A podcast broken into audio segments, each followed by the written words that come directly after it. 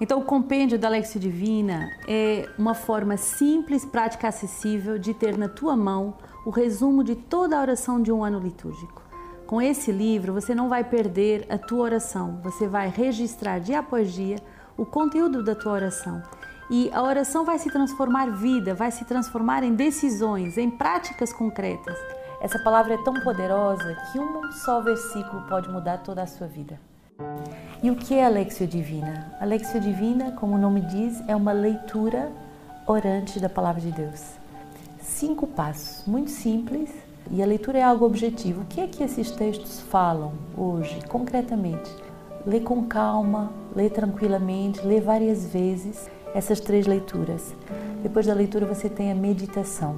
Então a meditação é um movimento de entrar dentro de nós, onde Deus habita no mais profundo de nós e escutar o que é que Deus quer me falar a mim, naquilo que eu vivo hoje, com essa palavra. A graça da oração. Se Deus me fala, eu respondo. Uma pessoa que ama, responde à pessoa amada. E o quarto passo, a contemplação, que transpassa o teu coração e, e torna o teu dia todo diferente. E essa palavra deve ficar ruminando no nosso coração ao longo de todo o dia. E último passo, a resolução. Qual a decisão que eu tomo face a essa palavra? Na escuta do verbo.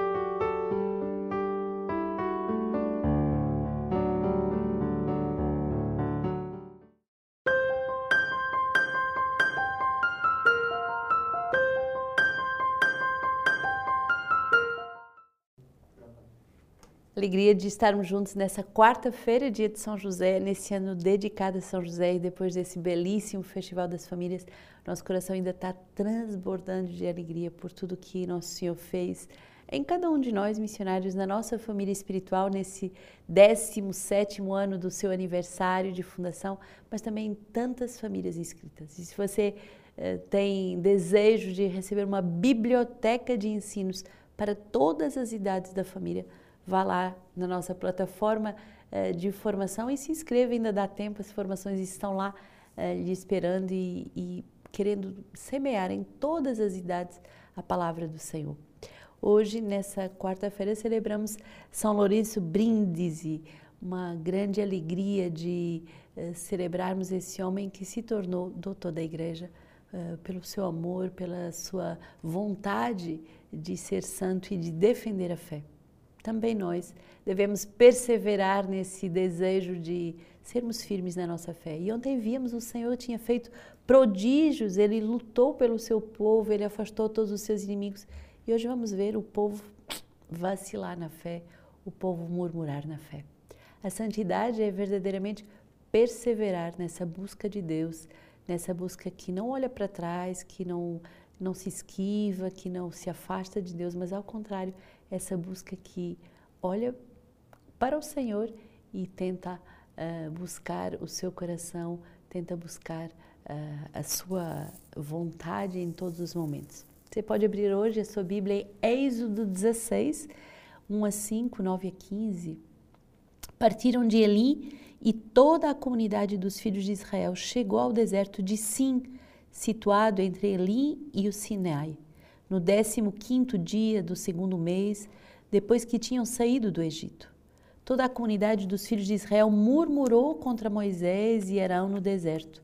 Os filhos de Israel disseram-lhes: Antes fôssemos mortos pela mão do Senhor na terra do Egito, quando estávamos sentados junto à panela de carne e comíamos pão com fartura.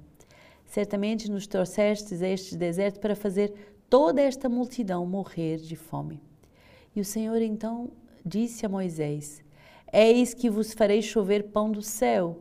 Será o povo e colherá uma, a porção de cada dia, a fim de que eu ponha à prova para ver se anda ou não na minha lei. Mas no sexto dia prepararão o que colherem, e depois dois, e será dois tanto que colhem a cada dia. Disse Moisés a Arão: Diz a toda a comunidade dos filhos de Israel: aproximai-vos da presença do Senhor, pois ele ouviu as vossas murmurações. Ora, quando Arão falava a toda a comunidade dos filhos de Israel, olharam para o deserto e eis que a glória do Senhor apareceu na nuvem. O Senhor falou ao Moisés, dizendo: Eu ouvi as murmurações dos filhos de Israel. Diz-lhes: Ao crepúsculo comereis carne, e pela manhã vos fartareis de pão, e sabereis que eu sou o Senhor vosso Deus. À tarde subiram codornizes e cobriram o acampamento e pela manhã havia uma camada de orvalho ao redor do acampamento. Quando se evaporou, a camada de orvalho que caíra apareceu na superfície do deserto uma coisa miúda, granulosa, fina como a geada sobre a terra. Tendo visto isso, os filhos de Israel disseram entre si: O que é isto? Pois não sabiam o que eram. Disse-lhes Moisés: Isto é o pão que o Senhor vos deu para o alimento. É impressionante esse povo que eh, chega são e salvo, que é protegido e que logo duvida que Deus é um Pai, que Deus não só nos faz sair da terra do Egito, mas como Ele providencia todo o necessário para uh, a nossa vida humana e espiritual. E essa atitude de murmuração é uma atitude maléfica, é uma atitude que nos afasta de Deus. Por isso o próprio Deus diz: aproximai-vos da presença do Senhor. Isto é, não abris a porta ao exterminador, não, não vos afasteis da bênção de Deus, eh, não vos afasteis da eleição de Deus, não vos afasteis das promessas de Deus por causa da vossa incredulidade. E terrível, parece que nesses momentos em que a nossa fé fraqueja, nós fazemos memória, mas é uma memória parcial, é uma memória incompleta. Lembram, eles dizem que estavam sentados junto à panela de carne e comiam pão com fartura.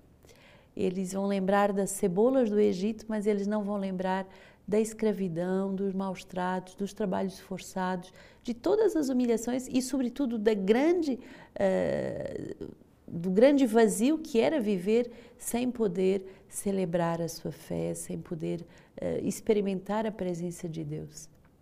Como é que nós podemos ser tão inconstantes? Como é que nós podemos ser tão uh, oscilantes na nossa fé, tão ingratos também para com as coisas de Deus e termos essa amnésia espiritual de só nos lembrarmos das coisas boas do passado, mas não nos lembrarmos de como era terrível, amargo estar longe do Senhor, estar longe da sua promessa. Aí o Senhor chama um profeta. E nós devemos dar graças a Deus por todos os profetas que o Senhor pôs no nosso caminho e que nos chamaram de volta para vivermos com Ele. O profeta do amor, o profeta da união a Deus, o profeta da volta ao coração de Deus, o profeta que nos lembra as maravilhas de Deus, mas o profeta também que denuncia o falso paraíso que nós idealizamos com uma amnésia espiritual muito parcial, que só lembra de umas coisas e que propositalmente esquece as amarguras, esquece as dores. Ouvi as tuas murmurações. O Senhor gostaria e teria preferido ouvir o nosso clamor, ouvir os nossos pedidos, ouvir as nossas súplicas, ouvir o nosso amor confiante, dizendo: Senhor, eu recorro a vós porque eu acredito que o Senhor tudo pode e que tudo me dará na hora certa. E aqui vamos ter um sinal muito bonito do amor de Deus, como um pai, ele vai fazer chover do céu essa substância nova que vai ser alimento para o povo, esse maná que vai ser também prefiguração da Eucaristia, esse pão descido dos céus que vai ser dado dia após dia. E aqui tem um detalhe muito importante nesse livro do Êxodo: o Senhor nos dá o alimento de cada dia. Para quê? Para poder nos aproximar a Ele. Porque se nós fizéssemos um supermercado de alimentos espirituais, eu acho que nós nos afastaríamos do bom Deus nós eh, pararíamos de buscá-lo a Ele, esquecendo da Sua pessoa e bastando-nos com os seus dons. O Senhor quer que o nosso alimento espiritual seja fruto deste, deste encontro, dessa intimidade, desse amor único que experimentamos com Ele. Por isso, dia após dia, devemos buscá-lo através da Lexio para receber o maná da Sua palavra e nos prepararmos para a Eucaristia, nos prepararmos para recebermos o corpo e o sangue de nosso Senhor. sem essa busca de encontrarmos Deus face a face, de escutá-lo, de entender o seu caminho para nós, não seremos verdadeiramente alimentados. E às vezes você já pode ter feito essa experiência, né? até vai na Eucaristia, até participa da missa, mas entra distraído e sai vazio, porque não se trata apenas de colher alimento espiritual, eu devo me abrir à presença de Deus, eu devo entrar num diálogo de amor com Deus, eu devo entrar nesse face a face desse filho que busca o Pai, que busca a presença do Senhor. Salmo 77. Eh, tentaram a Deus em seus corações, pedindo comida conforme o seu gosto, e falaram contra Deus. Acaso Deus poderia preparar-nos uma mesa no deserto? Contudo, ele ordenou as nuvens do alto e abriu as portas do céu. Para os alimentar, fez chover o maná, deu para eles o trigo do céu. E cada um comeu o pão dos fortes, mandou-lhes provisões em fartura. Fez soprar no céu o vento leste e com o seu poder trouxe o vento sul. Sobre eles fez chover carne como pó, aves numerosas como a areia do mar, fazendo-as cair no meio do seu acampamento, ao redor das suas tendas. Meu Deus, que bonito esse salmo que vai falar justamente desse pão dos fortes. O Senhor quer eh, nos tornar fortes espiritualmente, o Senhor quer nos alimentar espiritualmente. E o que é que vai fortalecer a nossa vida? é essa busca da presença de Deus, essa busca dessa amizade com Deus, essa busca dessa vontade de Deus. E hoje, nesse dia de uh, São José, justamente, e, e, nessa novena a Santa Maria Madalena, uh, nós temos percebido que aquilo que Deus mais nos quer dar é a sua intimidade. Aqui a Casa do Rio de Janeiro se prepara com muita alegria para começar uma nova turma de ano sabático uh, no dia 22, amanhã, começamos uma nova uh, turma, uma nova gravidez do Verbo para gerar justamente o Cristo nas almas e para dar esse pão dos fortes diariamente a mais um grupo de jovens que consagram um ano uh, da sua vida à palavra de Deus. Tornar-se forte, não só intelectualmente, não só uh, fisicamente, não só socialmente, mas tornar-se forte espiritualmente por essa união a Deus, pelo conhecimento da palavra de Deus. E é bonito porque cada ano, e nós vemos isso com o envio de, dos nossos jovens, a cada vez, aqui há pouco tempo, vivemos o envio dos jovens que fizeram um ano sabático em Bangu, nessa nossa casa, eh, na frente do grande complexo eh, dos presídios, tantos jovens que não tiveram a, a chance desse pão dos fortes, desse alimento que salva, dessa proteção que salva. E esses jovens, justamente, fortificados pela presença de Deus, glorificavam uh, a Deus, dizendo que o grande tesouro desse ano sabático é poder receber a Eucaristia diária após ter meditado, trabalhado, compreendido as Sagradas Escrituras. Saborear a palavra de Deus, meditar o seu significado mais profundo, estudar, estudar e aprofundar. Claro que nessa Lexio Divina, nesse pequeno programa, é apenas para vos abrir o apetite e vos fazer desejar de adentrar, adentrar, pesquisar, procurar, eh, aprofundar os mistérios de Deus, eh, de verdade se deixar eh, transpassar pela palavra de Deus e procurar esse pão dos fortes. E Deus é tão abundante que não só deu pão dos fortes, mas também deu carne. Também dá o alimento corporal, também dá aquilo que é necessário. Mateus 13, 1 a 9 é o evangelho de hoje. Naquele dia, saindo Jesus de casa, sentou-se à beira-mar. Em torno dele reuniu-se uma grande multidão. Por isso, entrou num barco e sentou-se enquanto a multidão estava de pé na areia e disse-lhes muitas coisas em parábolas. Eis que o semeador saiu para semear. E ao semear, uma parte da semente caiu à beira do caminho e as aves vieram e a comeram. A outra parte caiu em lugares pedregosos, pois não havia muita terra. Logo brotou, mas como a terra era pouco profunda, mas ao surgir o sol, queimou-se e por não ter raiz secou. Outra ainda caiu entre os espinhos, e os espinhos cresceram e a abafaram. Outra parte finalmente caiu em terra boa e produziu fruto, umas cem, outras setenta, outras trinta. Quem tem ouvido, ouça. Essa parábola uh, é uma das parábolas da fundação da nossa comunidade. O semeador saiu a semear. E é isso que a comunidade uh, de vida, de aliança, faz a cada dia. Depois de meditar a palavra de Deus, depois de se deixar semear pelo próprio Verbo, no poder do Espírito Santo, dessa palavra que o Pai quer nos dar a cada dia, esse maná caído do céu, que cada dia vem fecundar o nosso coração, saímos para semear, saímos para uh, lançar as sementes do Verbo no, nas nossas culturas, nas nossas universidades, no nosso trabalho, nas nossas famílias, nos ambientes que habitamos, nas nossas casas de retiro, nas nossas escolas de ano sabático, nós saímos para semear dar de graça o que de graça recebemos. É, é a nossa missão. Tornar acessível a todos a palavra de Deus, para que a palavra não seja uma coisa difícil para uma elite, para um grupo de iluminados que tiveram mais chance do que todos os outros de estudar ou de aprofundar. Não. A palavra de Deus é uma semente que traz em si contida todo o seu sabor, toda a sua potência e que se eu tiver a profundidade de uma boa terra, ele vai dar muito fruto. Mas é forte escutar o Senhor dizer que ele se afasta, ele, ele vai para o meio do mar para semear essas boas sementes no coração daqueles que ficam de pé, isto é, atentos em atitude de ressurreição, em atitude de acolhimento, de escuta, eh, da palavra do Senhor e, e nas nossas eu, Eucaristias, no momento do Evangelho, nós ficamos de pé enquanto o semeador vai para semear no nosso coração.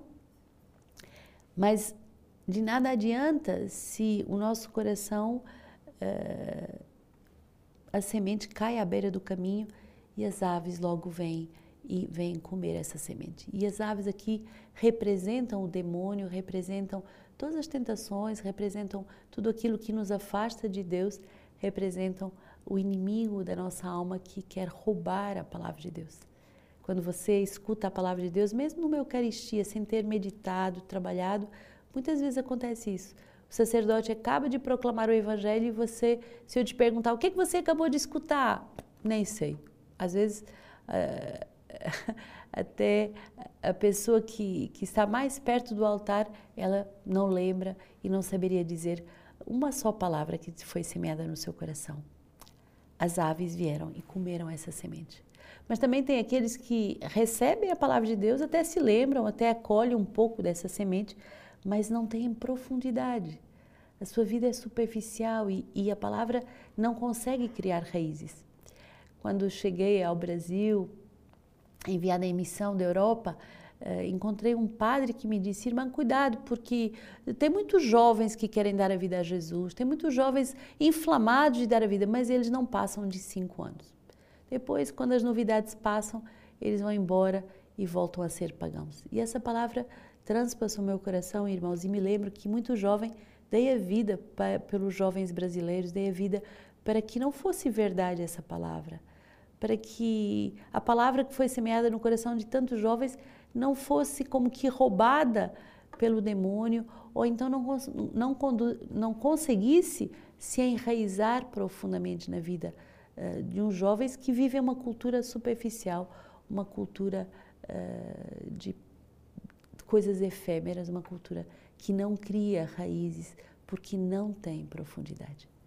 O Senhor nos deu corações sedentos de profundidade. E o nosso coração está inquieto enquanto não, não encontra a profundidade da nossa existência visitada justamente pelas sementes do Verbo que o próprio Cristo lança a cada dia no nosso coração.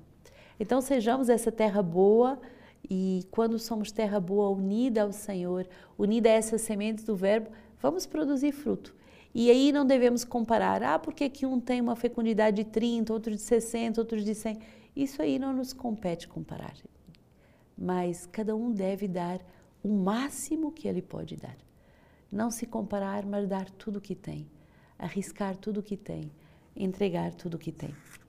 E eu tenho observado uma nova doença no coração dos jovens. uma doença de cálculo espiritual. Ah, mas se eu der a vida e não der certo. Ah, mas se eu uh, me engajar e depois me arrepender. Ah, mas se eu casar e depois uh, o meu marido uh, não dá certo e depois. Ah, mas se a minha esposa. Ah, ah mas se um de nós ficar. Ah, mas... meu Deus! Uma terra pouco profunda é uma terra que se torna calculista. E isso esteriliza qualquer vocação, porque você não sabe tudo o que você vai viver. A única coisa que uma pessoa que é profunda sabe é que Deus te acompanhará em todos os mistérios da tua vida. É bonito porque enquanto eu estou aqui convosco, a pessoa que grava essa Lexio para que você possa recebê-la em sua casa, e isso nos quatro cantos do mundo, ela reza o rosário. E o que é rezar o rosário? A cada conta do rosário, nós meditamos a palavra de Deus e nós pedimos à Virgem Maria o seu coração profundo, a boa terra do coração da Virgem Maria, para que a palavra escutada seja uma palavra que se encarne na minha vida e que eu não seja como essa terra superficial, inconstante, sem, sem estrutura, sem, sem forma, sem fecundidade. Os jovens que amanhã uh, começam esse início de ano sabático, essa grande aventura com a palavra de Deus, vão fazer esse caminho, que é o caminho da Virgem Maria, que é o caminho da meditação dos mistérios de Cristo. E quando você reza o rosário, na comunidade de Semente do Verbo nós eh, tentamos rezar o rosário todos os dias, mas quando você reza um rosário completo, com os quatro mistérios, você medita todos os mistérios da vida de Cristo. Quer dizer, desde o nascimento até a sua uh, ressurreição, ascensão ao céu, uh, toda a coroação inclusive da Virgem Maria, você medita todos os mistérios. Num só dia, você medita tudo o que a igreja celebra no ano inteiro. Para dizer o quê? Que o Senhor, quando nós temos corações profundos que se deixam abençoar, Ele uh, verdadeiramente uh, enche o nosso coração de fecundidade.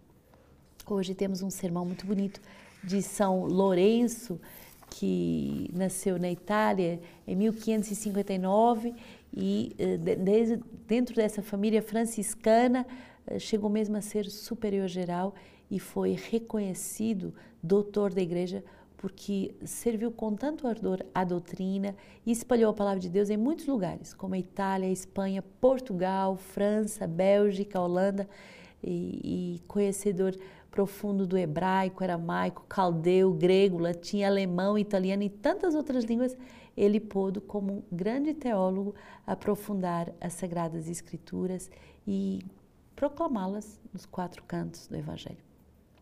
Ele fugia constantemente das honras e, além de dormir no chão, levantava-se à noite para rezar e alimentava-se somente de pão, água e verduras como penitência era um grande propagador da palavra, foi ele que lutou muito para viver a palavra de Deus e por isso pôde eh, ser um grande diplomata na igreja, eh, um pacificador eh, e entrou para o céu aos 60 anos deixando muitos escritos que nos enchem de, do amor à palavra de Deus. Ele diz: a palavra de Deus é uma luz para a inteligência, fogo para a vontade e para que o homem possa conhecer e amar a Deus é martelo contra a dura obstinação do coração, nos vícios contra a carne, o mundo e o demônio.